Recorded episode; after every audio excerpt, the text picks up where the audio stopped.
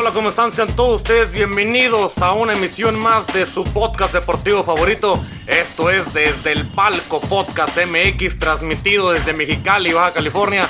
Los saludo como cada lunes y jueves. Es Rapadilla para traerles la información más relevante dentro del mundo deportivo.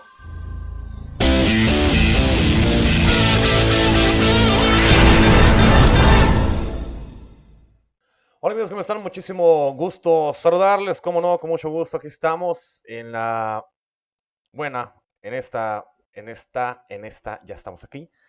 Hola, ¿cómo están? Muchísimo gusto saludarles en la edición número 115 de este podcast deportivo que se llama Desde el Palco Podcast MX para todos ustedes. Ya sé que en el video un poquito no se me escuchó, en el audio se escucha bien, pero bueno. Señores, muchas gracias por estar aquí.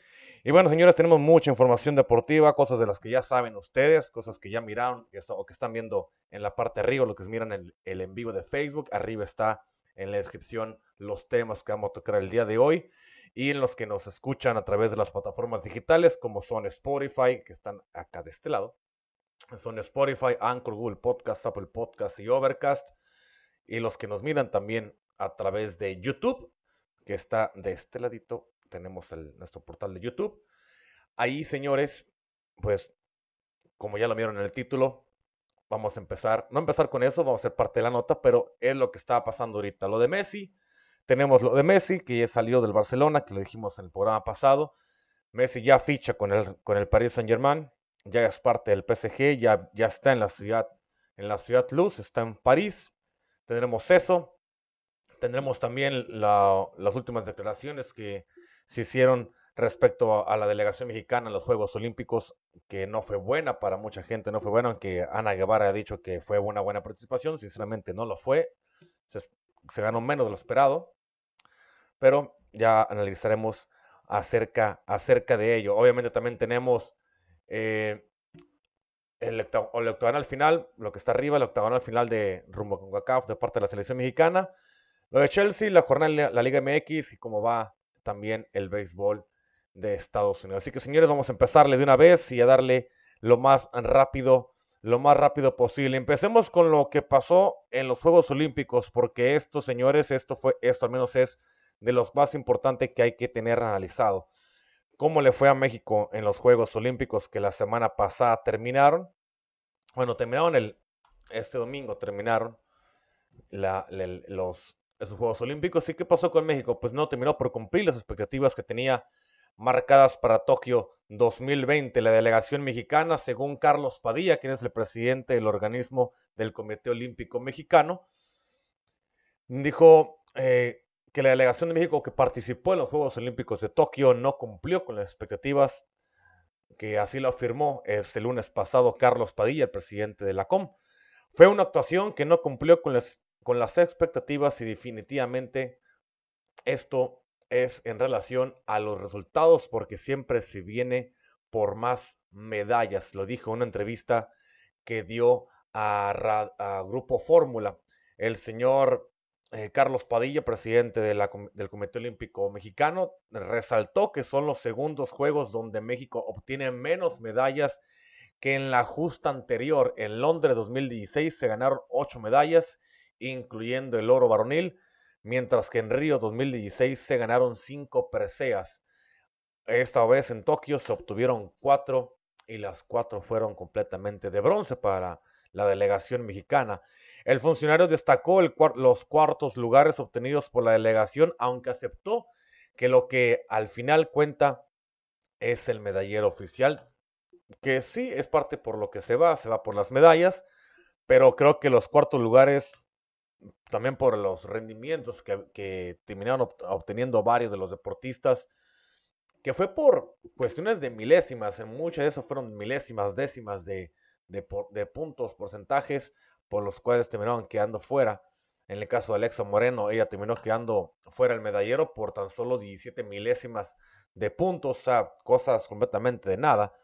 El funcionario, eh, el señor Padilla comentó, lo, bueno, dijo lo siguiente, no, conseguimos otro metal que no fuera bronce, si es cierto, no se consiguió un plata, no se consiguió un oro, pero se consiguieron medallas. Para ese entonces el señor El señor Carlos Padilla también adelantó que se reunirá con la Comisión Nacional del Deporte y las federaciones para hacer una evaluación rápida y concreta de cara a los siguientes Juegos Olímpicos que son de París en el 2024. Dijo también lo siguiente, creo que es importante que a estos atletas que obtuvieron cuatro lugares o que obtuvieron los cuartos lugares, no se les descuide y que se les fortalezca en el fogueo de competencias internacionales.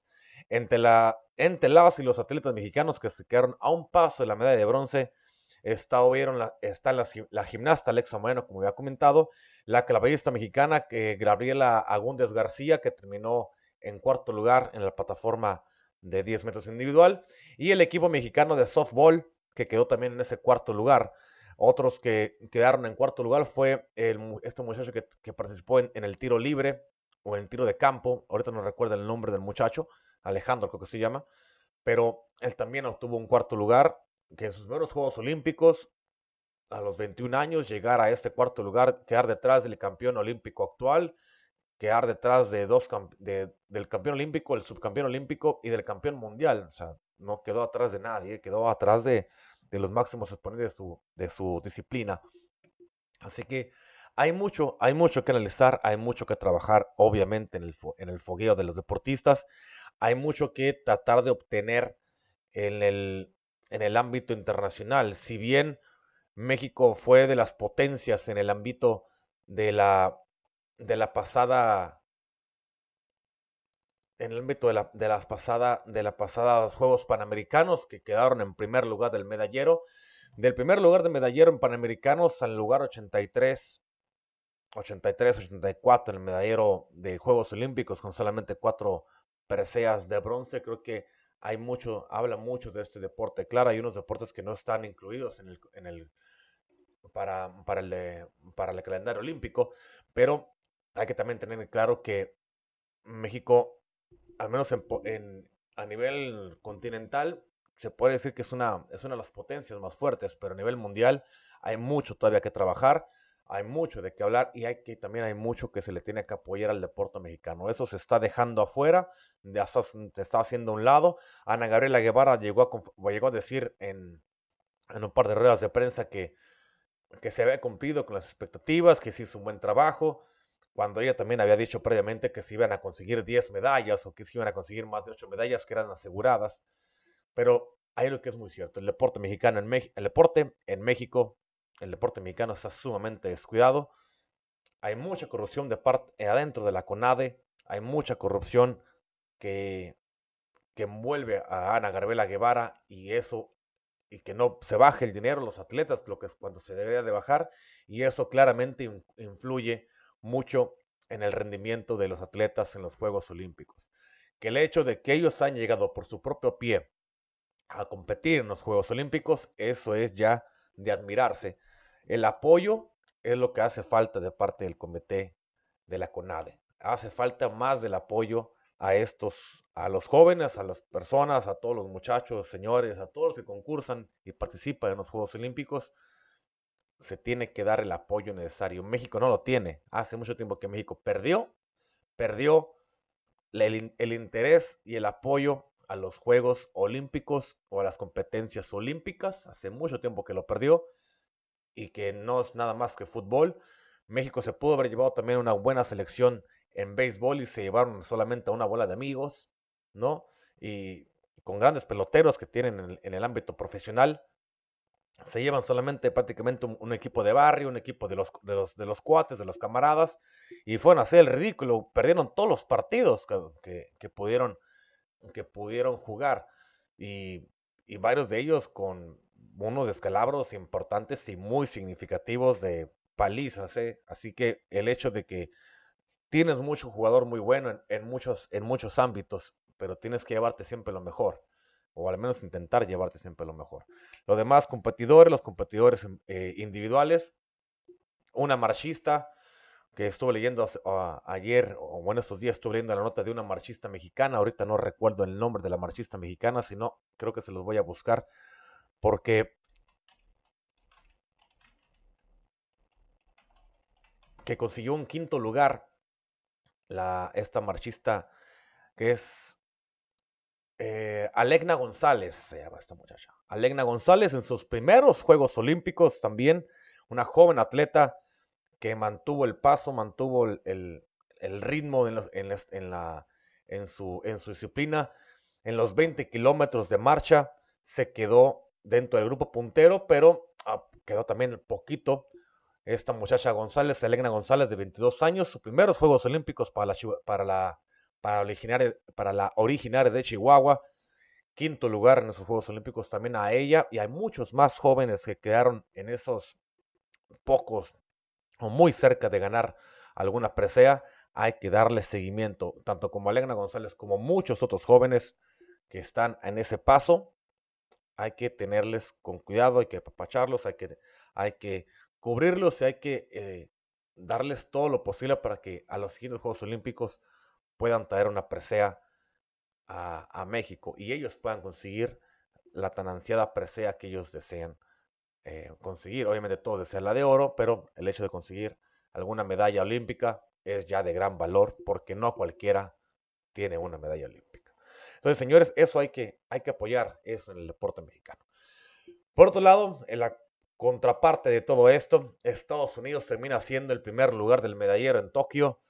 Los Olímpicos obviamente llegaron al final este fin de semana y la delegación de Estados Unidos mantuvo una hegemonía en el magno evento y quedó con 39 medallas de oro, 41 de plata y 33 de bronce, quedando así como el ganador de estos Juegos Olímpicos de Tokio 2021. Estados Unidos mantuvo el dominio del medallero olímpico ante China en los Juegos Olímpicos, mientras que el anfitrión Japón y Brasil batieron récords históricos cada una de sus delegaciones con una batalla que se prolongó hasta poco antes de la ceremonia de clausura que fue el domingo pasado. El país norteamericano finalizó en la primera plaza de este medallero con esos 39 oros que había comentado, con 39 eh, oros y un total de 113 medallas 39 oros, 41 de plata y 33 de bronce. China se le quedó con 38 oros, se quedó solamente a una medalla de oro, que fue lo que hizo la diferencia.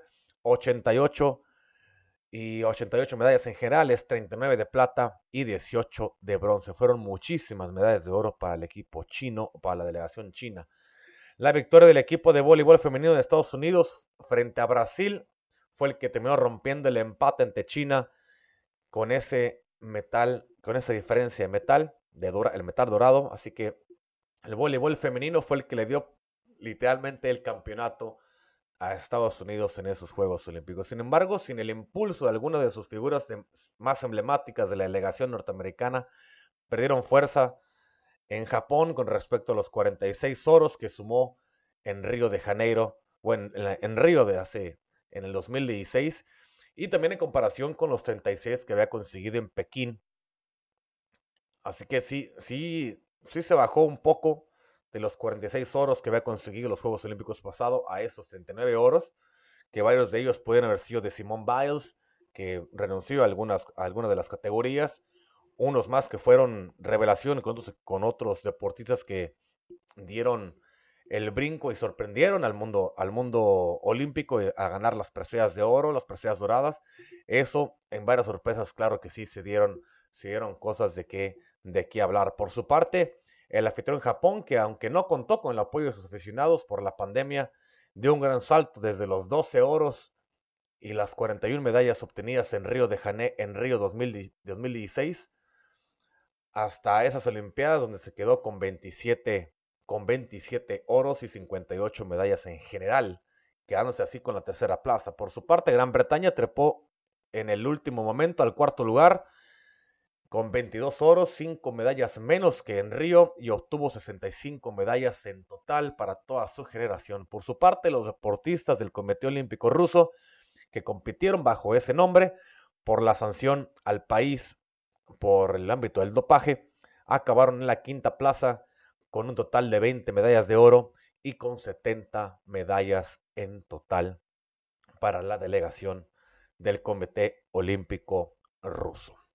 Así que hay que tratar de seguir este, este, cómo es que maneja el deporte estos, estas, esos países, qué es lo que le meten, qué tanto infraestructura le meten, qué apoyo se les da a todos estos, porque claro, eso hace que de, un, de, una, de unas Olimpiadas a otras crezcan y crezcan y crezcan y crezcan las medallas y sean más y más y más medallas cada vez. Y que chamacos de 17, 20 años, 21 años en sus primeros Juegos Olímpicos sean unas potencias mundiales y ganen medallas de oro. Se tiene que educar a todo esto. Se tiene que completamente educar. Y en México le falta mucha educación al deporte por parte del Comité Olímpico Mexicano y por parte de la CONADA, del Comité, del Comité Nacional del Deporte. Hay mucho, mucho que apoyar al deporte mexicano. Bien, señores, la nota que ya todo el mundo aquí estaba esperando, que es la nota de Lionel Messi. Sí, señores, Leo Messi ya pertenece oficialmente, pertenece al Paris Saint Germain, pertenece ya al PSG, va a ser por dos años, de aquí hasta el 2023, con, con intenciones de un año más, de un tercer año, dos años con intención a tres, hasta el 2024 posiblemente llegue a quedarse Lionel Messi en el equipo parisino.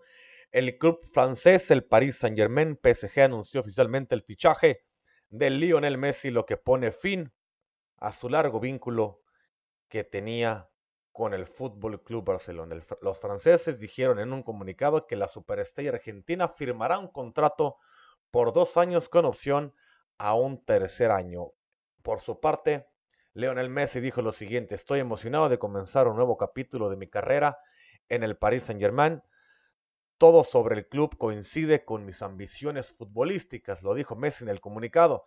Se le sé lo talentoso que son en el equipo y el cuerpo técnico aquí. Estoy decidido a ayudar a conseguir algo especial para el club y los aficionados y estoy deseando salir al campo del Parque de los Príncipes. Messi llegó a París más temprano el martes y el club adelantó su incorporación en las redes sociales con un clip que muestra brevemente su camiseta de Argentina y los seis trofeos del balón de oro que Messi ha ganado a lo largo de su carrera.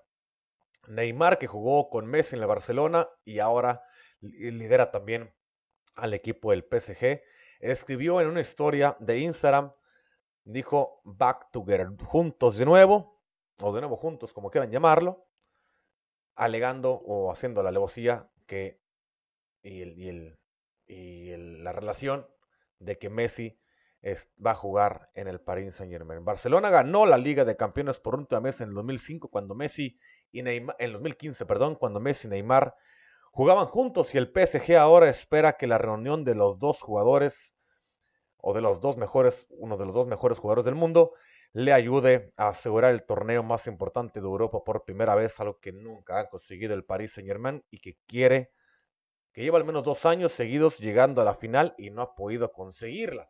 El presidente y director ejecutivo del PSG, quien es Nasser Al-Khelaifi, dijo en el comunicado, estoy encantado de que Lionel Messi haya elegido unirse al PSG y estamos orgullosos de darle la bienvenida a él y a su familia en París. Nos ha, ocultado su deseo de seguir compitiendo al más alto. No ha, perdón, no ha ocultado su deseo de seguir compitiendo al más alto nivel y ganando trofeos y naturalmente nuestra ambición como club es hacer prácticamente lo mismo. Esas son las palabras del presidente y director ejecutivo del PSG, el señor Nasser Al-Khelaifi.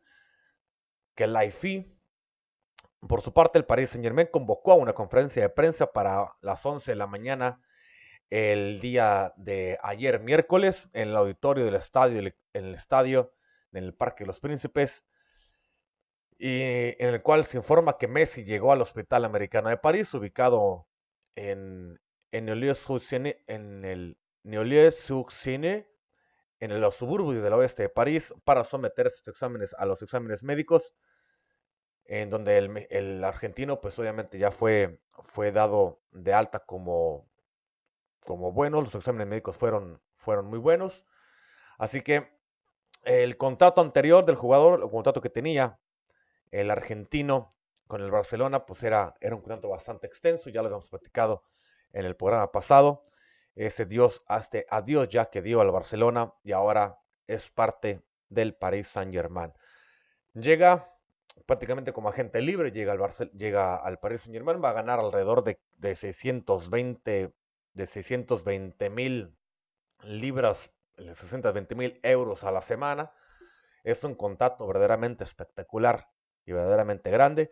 Va a aportar en su dorsal la número 30, la que Messi utilizó cuando empezó su carrera en el, en el Barcelona. Ese mismo número es el que Messi va a utilizar en el Paris Saint Germain. Neymar había, le había ofrecido utilizar el 10 del París, del PSG, pero Messi ha decidido dejárselo a Neymar y utilizar el número 30, el cual él utilizó cuando empezó su carrera hace más de 20 años en el, en el, en el equipo del Barcelona. Así que Messi ya es, de, ya es de París, Messi ya es un blue, Messi ya está en este equipo del PSG, va a aportar la número 30. Y creo que algo que hay que aceptar y hay que, hay que tenerle mucha consideración a Messi, que a pesar de que Messi llegue a este equipo e intentar ganar eh, la Champions, porque tanto como Messi tiene seis años que no ha ganado Champions, incluyendo este año, no ha ganado la Champions y el PSG jamás la ha ganado. Han estado dos veces cerca de ganarla, las dos veces se quedan en la mera orilla. Entonces, creo que el, la única manera en que se le puede clasificar o podemos juzgar o vamos a poder meterle mano al hecho de criticar al equipo del PSG es si logra ganar la, la, Champions. Y aún así, aunque creo que no ganen la Champions, no habría por qué crucificarlos, pero muchos medios de comunicación yo siento que van a terminar crucificando al PSG si no consiguen la Champions de este próximo año. La liga hace, la liga le han ganado nueve de los últimos diez años. El, último campeón es el Lille, que por hoy imagen le el señor jugaron un, torneo espectacular todo un año futbolístico. No ganó el PSG, pero ganó la Copa, la Copa, la Copa francesa. Creo que lo que está no obligado con la, con la liga tal cualmente con el equipo del PSG, porque la liga la pueden volver a ganar con los ojos cerrados, con o sin Messi. La Copa también, la Supercopa francesa también aquí el máximo trabajo creo que va a ser el ganar la Champions de este próximo año 2021-2022. Creo que esa va a ser la tarea fundamental dentro del parámetro europeo de los, de los equipos que le pueden dar competencia al PSG. Sí, hay varios. Puede ser que esté el, está el Barcelona, que sigue siendo uno de los importantes en, en Europa. El Barcelona está el Madrid, aunque esos dos tengan un, un pequeño bache futbolístico. También está el Bayern Múnich, que fue de los últimos campeones. Está el Chelsea, que a pesar que para mucha gente tal vez no le pueda dar mucha importancia, Chelsea no ha decidido cambiar su postura y no ha decidido cambiar tanto de jugadores. Creo que mantuvo la misma esencia de jugadores y más adelante tenemos la nota de que Chelsea fue campeón de la Supercopa de Europa. Este Chelsea, para mucha gente, jugando como está jugándolo con Thomas Tuchel, puede dar mucho también de qué hablar. ¿eh? Puede generar una sorpresa y puede darle algún susto a más de uno. En Inglaterra ya sabemos que está, está el Manchester City, puede entrar por ahí también el Liverpool. En Alemania está el Bayern, puede también entrar el Dortmund. Hay muchos equipos que sabemos los que son los que están en esa élite europea. El PSG está dentro de ellos. A pesar de que no ha ganado nada en Europa, es un equipo élite por los jugadores que tiene actualmente. Así que hay que ver en qué nivel está este equipo cuando llegue el, próximo año con, una Champions ya en la fase de octavos de final o en la fase de cuartos de final si es que llega a avanzar a la fase de los ocho mejores de Europa. Creo que ahí es donde este PSG se va a medir con el poderío europeo y poder ver en qué nivel se encuentra con, con Messi ya en sus filas. Creo que ahí es donde el PSG va a terminar por, por explotar para arriba o se va a hundir y ser, yo no lo yo no lo toleraría un fracaso, pero sí va a ser algo que le puede doler mucho a la afición parisina. Y para todo el mundo y para todos los, los analistas deportivos y todos los que están en este, en este mundo, son los que van a terminar juzgando o no tanto a Messi como al PSG. Pero bueno. Señores, pasemos al, al con nosotros acá a México, porque se acaba de confirmar también la clasificatoria o el calendario de la selección mexicana para el, el octagonal final rumbo al Mundial de Qatar 2022. La selección mexicana ya tiene calendario definido y el día lunes, este lunes pasado, la Federación Mexicana de Fútbol anunció las fechas completas con ventanas de partidos en septiembre, en octubre y en noviembre de este año, así como en enero y, en, enero y marzo del próximo año para, los, para las fechas futbolísticas en las cuales México va a competir en este, en este octagonal para poder quedarse con alguna de las plazas rumbo a Qatar 2022. México será parte de este octagonal final junto a Estados Unidos, Costa Rica, Honduras, Jamaica, Canadá, El Salvador y Panamá, los ocho países que se medirán en los 14 partidos, bueno, en todos los partidos de ida y vuelta. Cada, equipo va a jugar 7 partidos, cada equipo va a jugar 14 juegos. Y avanzando de forma directa al Mundial, los tres primeros y el cuarto se va a repechaje en junio del 2022. El tricolor va a debutar este próximo 2 de septiembre ante la selección de Jamaica en partido disputarse a las 9 de la tarde o 9 de la noche, tiempo del centro de México, allá en el Estadio Azteca. Tres días más tarde va a visitar a Costa Rica en el Estadio Nacional el 8 del mismo mes, el 8 de septiembre. Eh, bueno, eso va a ser el 2. El 2 de septiembre en Jamaica ante Jamaica en el Estadio Azteca. Tres días después, el, el 5 el 5 de septiembre en Costa Rica, en el Estadio Nacional de Costa Rica. Y el 8 del mismo mes, el 8 de septiembre, va a ir al Estadio Rommel Fernández de Panamá a enfrentar a la selección panameña. Una, hay una de local, hay dos visitas, los primeros tres partidos. Se empieza el local y se va y se visita dos veces. Cabe destacar que las fechas y horarios de las primeras seis jornadas están ya definidas y no así en las ocho restantes. El Estado Azteca será, sede, será la sede mexicana ante sus primeros tres partidos como local. Después de ahí no se tiene aún, o hasta el momento no se tiene definido si va a seguir siendo el Estadio Azteca la casa de la selección mexicana o se va a intentar rotar a, los, a las demás sedes donde México puede jugar. En, en, México se puede hacer en Guadalajara, en Monterrey, en cualquier estadio de, de México puede jugar. El calendario más o menos está de esta manera. El 2 de septiembre, México contra Jamaica en el Estadio Azteca. El 5 de septiembre y el 8 contra, ante Costa Rica contra Panamá de visita. El 7 de octubre, México recibe a Canadá en el Estadio Azteca. El 7 de octubre. El 10, México recibe también a Honduras. Y el 13 de octubre, visita allá el Cuscatlán de El Salvador para enfrentar a la selección de El Salvador. En noviembre hay dos partidos, uno contra Estados Unidos y el otro contra Canadá. Los dos son de visitas, los dos partidos en, en, noviembre de este año. Y esas fechas todavía están por definirse, las fechas y los horarios. Y en dónde se va a jugar el partido también está por definirse. Lo más seguro que se termine jugando en Columbus, donde Estados Unidos es amplio dominador, allá en el frío de Columbus, y en Canadá puede ser que se juegue en Vancouver o que se juegue en la capital. También va a ser los partidos allá en el frío de Canadá. Por su parte, ya el próximo año, en, el, en enero, entran dos fechas futbolísticas contra Jamaica y contra Costa Rica de local. Y en febrero hay una, se juega contra Panamá de local. Y el último, en marzo, se termina con la visita de México, la, visita de Estados Unidos a México. Y luego la visita a Honduras. Y México termina el hexagonal recibiendo a El Salvador allá en el, 30 de marzo del próximo año. Eh, todos esos partidos obviamente todavía está por definirse, falta por saber qué va a pasar entonces.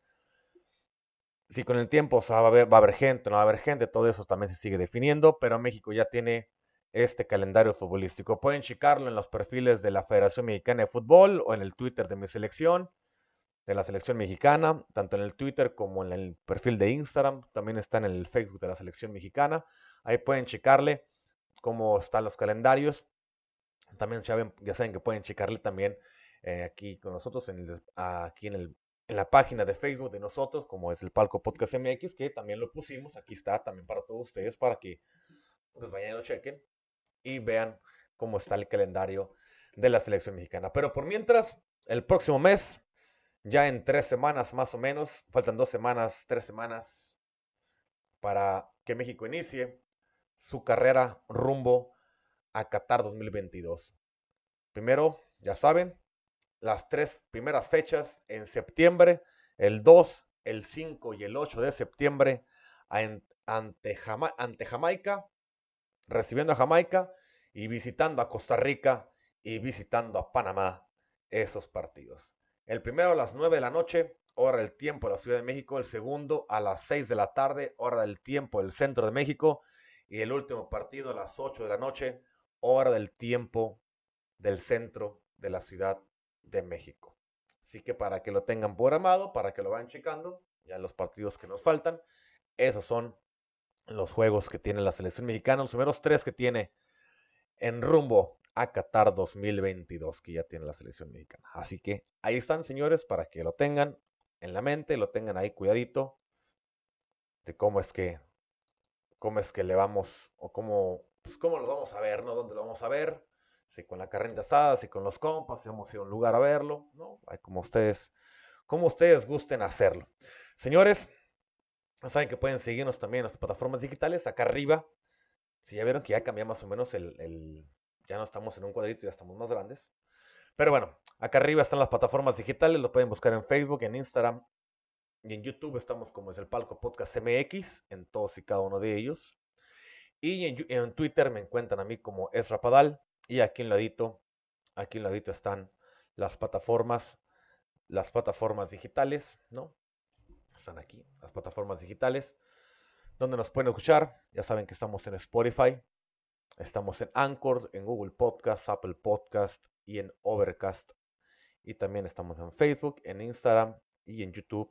Todos, en cada uno de ellos, nos encuentran como desde el palco podcast MX. Y en lo personal, el Twitter, como es Rapadal, van y lo buscan. Bien, señores, sus saludos también, los que quieran, sus saludos pónganla aquí abajito, pónganla arriba donde ustedes gusten para mandarle los saludos al momento de que yo lo esté viendo. Claro que sí. Bien, señores, vamos a seguirle. Lo que teníamos en la siguiente, Chelsea. Chelsea, regresamos un poquito a Europa porque el Chelsea, como les había comentado, que puede ser uno de los que puede dar la sorpresa en Europa. Chelsea se queda el día de ayer, miércoles, que fue el partido ante, ante el Villarreal, en el partido de la Supercopa de Europa. Pues con mucho sufrimiento, Chelsea termina siendo el campeón de la Supercopa de Europa. Un partido que tuvieron que llegar hasta la muerte súbita tras un empate de 1 a 1 en los 90 minutos y terminar, y terminar todo en la, en la ronda de penales, donde pues, el Chelsea terminó por, por imponer condiciones. Los Blues se quedaron con el segundo trofeo de la Supercopa de Europa de su historia. En los penales, en el en el, que, en el que dramatizó, se hizo presente, en el dramatismo se hizo presente, y Kepa, a quien metieron para los penales del lado del equipo de los ingleses, fue determinante para atajar el penal a Raúl Albiol y así darle un nuevo título al equipo de la capital inglesa. Por su parte, los durante los 90 minutos no hubo un claro dominador, ambos equipos tuvieron sus oportunidades, Ah, aunque el submarino amarillo, el equipo del Villarreal tuvo más, un poquito más ocasiones para la suerte que tiene el equipo del Chelsea, muy bien atajado por parte de su portero. El Villarreal no supo aprovechar las oportunidades que tuvo y el Chelsea también supo aguantar para desgastar al rival y también para, para poderse poner a nivel de lo que estaba haciendo el Villarreal, que en algún momento el equipo del Villarreal fue mucho mejor a pesar de que estuvo abajo en el marcador por mucho tiempo. Chelsea empezó, metió al minuto 27, metió el gol por parte de Hakim, eh, Hakim que fue el que empató, el que metió el gol, y que todo parecía que se lo pudo haber llevado el equipo, el equipo de los Blues. Sufrieron, se dejaron atacar, el equipo del Real mejoró en, el, en, el, en el minuto 73 una obra de arte de parte del Villarreal, donde el tiro cruzado lo terminó metiendo el balón al arco, quien fue Gerard Moreno, que fue el gol, de, el gol del empate de parte del Villarreal. Un partido que se extendió a la tanda de penales. Albiol terminó errando el último penal en la pena max, en el último penal, ya en la fase de, de ya muerte súbita en los penales. Y lo dejó todo en las manos de Kepa, que entró para atajar los penales, en un cambio que es muy raro de parte de Thomas, de, Thomas Tuchel, pero hizo lo propio, metió al arquero para atajar penales y le cumplió, le sirvió, y ahora son campeones, campeones de la Supercopa Europea. Así que Chelsea sufriendo es campeón de la Supercopa Europea. Muchas felicidades para los, para todos los Blues, para todo el equipo que maneja el señor Thomas Tuchel, que créanme, ese equipo no lo ha movido, no ha movido nada del equipo, no sé si renovó, pero del equipo campeón tal cual de la Champions, creo que son los mismos que quedaron campeones de la Supercopa de Europa y creo que van a seguir siendo los mismos que van a jugar. Un equipo que no lo ha movido mucho, pero sabe manejarlo muy bien el señor Thomas Tuchel. Tuchel es un gran entrenador técnico, es un gran entrenador que no necesita mucho, para hacer grandes cosas. Ya lo demostró con este equipo y puede ser una, un verdadero dolor de cabeza, puede ser una gran piedra en un zapato de cualquiera y un dolor de cabeza de cualquiera en momentos decisivos de la fase de Champions. Claro que está clasificado a la siguiente Champions este equipo y hay que ver cómo, cómo es que llega también a las a, las, últimas instancias, es que llega a, las a la fase de los, de los octavos de final o se queda bailando en la fase de grupos de este próximo año, o bueno, de este año de la Champions. Bien, señores, ya los resultados, vamos a los resultados de la Liga de la Liga MX, ya bajamos, vamos a bajar el nivel. Vámonos a los resultados de la, de la, jornada 3 de la Apertura 2021, como lo llaman el Grita México Apertura 2021, que quedaron de la siguiente manera. El Querétaro terminó perdiendo ante el equipo de León 1-0. Mazatlán y Monterrey empataron a, a, un gol, no se hicieron tanto daño, solamente se metieron un gol entre ellos. Por su parte, el equipo de Necaxa cayó en casa ante el, ante el Cruz Azul, dos goles a uno, al igual que Cholos pierde ante Toluca, dos goles a cero. Guadalajara no pudo que con el equipo de Juárez y empató a dos. América hizo lo propio y le ganó en su casa en el Azteca, le ganó al Puebla dos goles a cero. Tigres y Santos dividieron puntos y se quedaron iguales a uno. Eh, Pumas no pudo ante un Atlético de San Luis que fue a, la cancha de, la, de Ciudad Universitaria a caerle mal y fue a provocarle y le ganó tres goles a uno. Y el Atlas le gana de visita al Pachuca y en el Estadio Hidalgo le ganó un gol a cero. Así que con la victoria del Atlas sobre Pachuca concluyó la tercera jornada de la Liga MX del torneo Apertura 2021. Con eso, la, la tabla queda de la siguiente manera. El, equipo de Toluca que sigue a solamente invicto con tres, con tres partidos, tres partidos, tres ganados, nueve puntos. En segundo lugar se encuentra San Luis al igual que Mazatlán y el América y el Atlas que se encuentran con 7 puntos, dos ganados, un perdido, no han perdido, dos ganados un empatado, perdón, no han perdido. León se queda con 6 puntos, está en el sexto lugar, Santos, Santos en séptimo lugar, al igual que Monterrey con 5 puntos, Guadalajara viene noveno con 4 puntos, al igual que Tigres y Cruz Azul, Pachuca se queda con 3 en la, en la posición número 12, y en la parte baja Querétaro está con dos puntos en la tercera posición. En la 14, 15 y 16 está Juárez, Puebla y Pumas con un punto. Y en el fondo de la tabla, en el fondo de la tabla está Cholos y Necaxa, ambos con cero puntos, no han ganado ni un solo partido de estas tres que ha disputado de la liga. Así que Cholos y Necaxa comparten el fondo de la tabla. Ahí están como amiguitos. Van a compartir el fondo de la Talavera. ¿Hasta cuándo se levanta Tolu ¿Hasta cuándo te levanta Cholos y hasta cuándo se levanta Necaxa, eh? Ahí nomás les encargo. Y ya por último, señores, para terminar, nada más vamos a pasar lo que son las posiciones hasta el momento, como están las grandes ligas. Por su momento, o por el momento, Tampa Bay en la Liga Americana, en el este, la Liga Americana es el, es el, es el que está dominando. Boston cayó en una, en una racha impresionante de partidos perdidos. Boston está a cinco juegos de distancia contra de los Rayos de Tampa Bay, que se encuentra en el primer lugar de la, del este, la americana, dominándola. Y abajo de ellos se encuentran los Yankees con seis juegos y medio. Por su parte, en la central, los Medias Blancas de Chicago son los, los mandamases. Y los, los Indians de, de, Cleveland se encuentran a 10 juegos de distancia.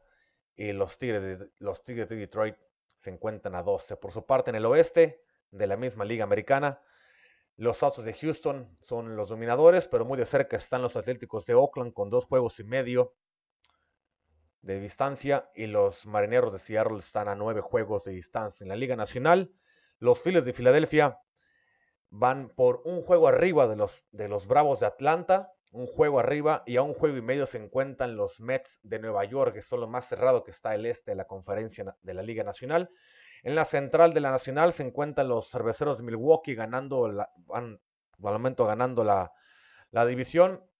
A siete juegos de distancia están los rojos de Cincinnati y a once se encuentran los Cardenales de San Luis. Por su parte, en la oeste de la Nacional, los gigantes de San Francisco están dominando en, esta, división. Y los campeones, los Dodgers de Los Ángeles, se encuentran a cuatro juegos de distancia y a siete y medio se encuentran los padres de los padres de San Diego. El mejor equipo de la liga se llama Tampa Bay, los Rayos de Tampa Bay, con 64 partidos ganados, 69 ganados, 44 perdidos. Es el mejor equipo de la liga. En segundo lugar están los Astros de Houston, al menos en la liga americana, los Astros de Houston con 68 ganados y 46 perdidos. El mejor equipo de la liga se llaman los, se llaman los Gigantes de San Francisco. 72 ganados y solamente 41 perdidos. Es el máximo ganador hasta el momento del el general de toda la liga, el equipo de San Francisco. San Francisco, Tampa Bay y los Dodgers son los tres mejores de la liga y el cuarto mejor se llaman los cerveceros de Milwaukee. Ahí están todos hasta el momento en esa temporada regular que se sigue jugando. ¿eh? Todavía faltan bastantes, bastantes partidos. Falta todo este mes y en, y en octubre se juegan estos, se juegan los comodines. en septiembre, octubre se juegan los comodines. Se juega ahí los, los, los partidos de playoffs. Ya estamos llegando al final de la temporada. Así que todavía falta poquito más. Falta todavía agosto, una parte de septiembre y creo que la mitad de septiembre ya se empieza a jugar los playoffs para jugar bien el clásico de otoño, jugarlo ya en octubre y ya la super gran serie mundial. Vas a ver quién, quién la gana, quién la gana este año. Señores, con esto llegamos al final de esa transmisión, llegamos al final de este podcast. Muchísimas gracias por estar aquí con nosotros. Han sido un verdadero gusto y un verdadero placer estar aquí acompañándolos en este nuevo gráfico que le acabamos de meter al programa.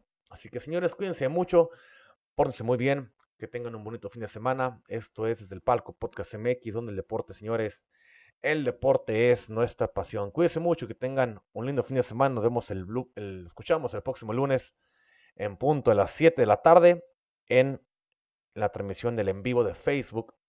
Y ya saben, si lo quieren escuchar, plataformas digitales, después estaremos subiéndolo en cuando termina la transmisión. Se sube los capítulos tanto a YouTube como a todas las plataformas digitales. Cuídense mucho. Un gusto. Adiós.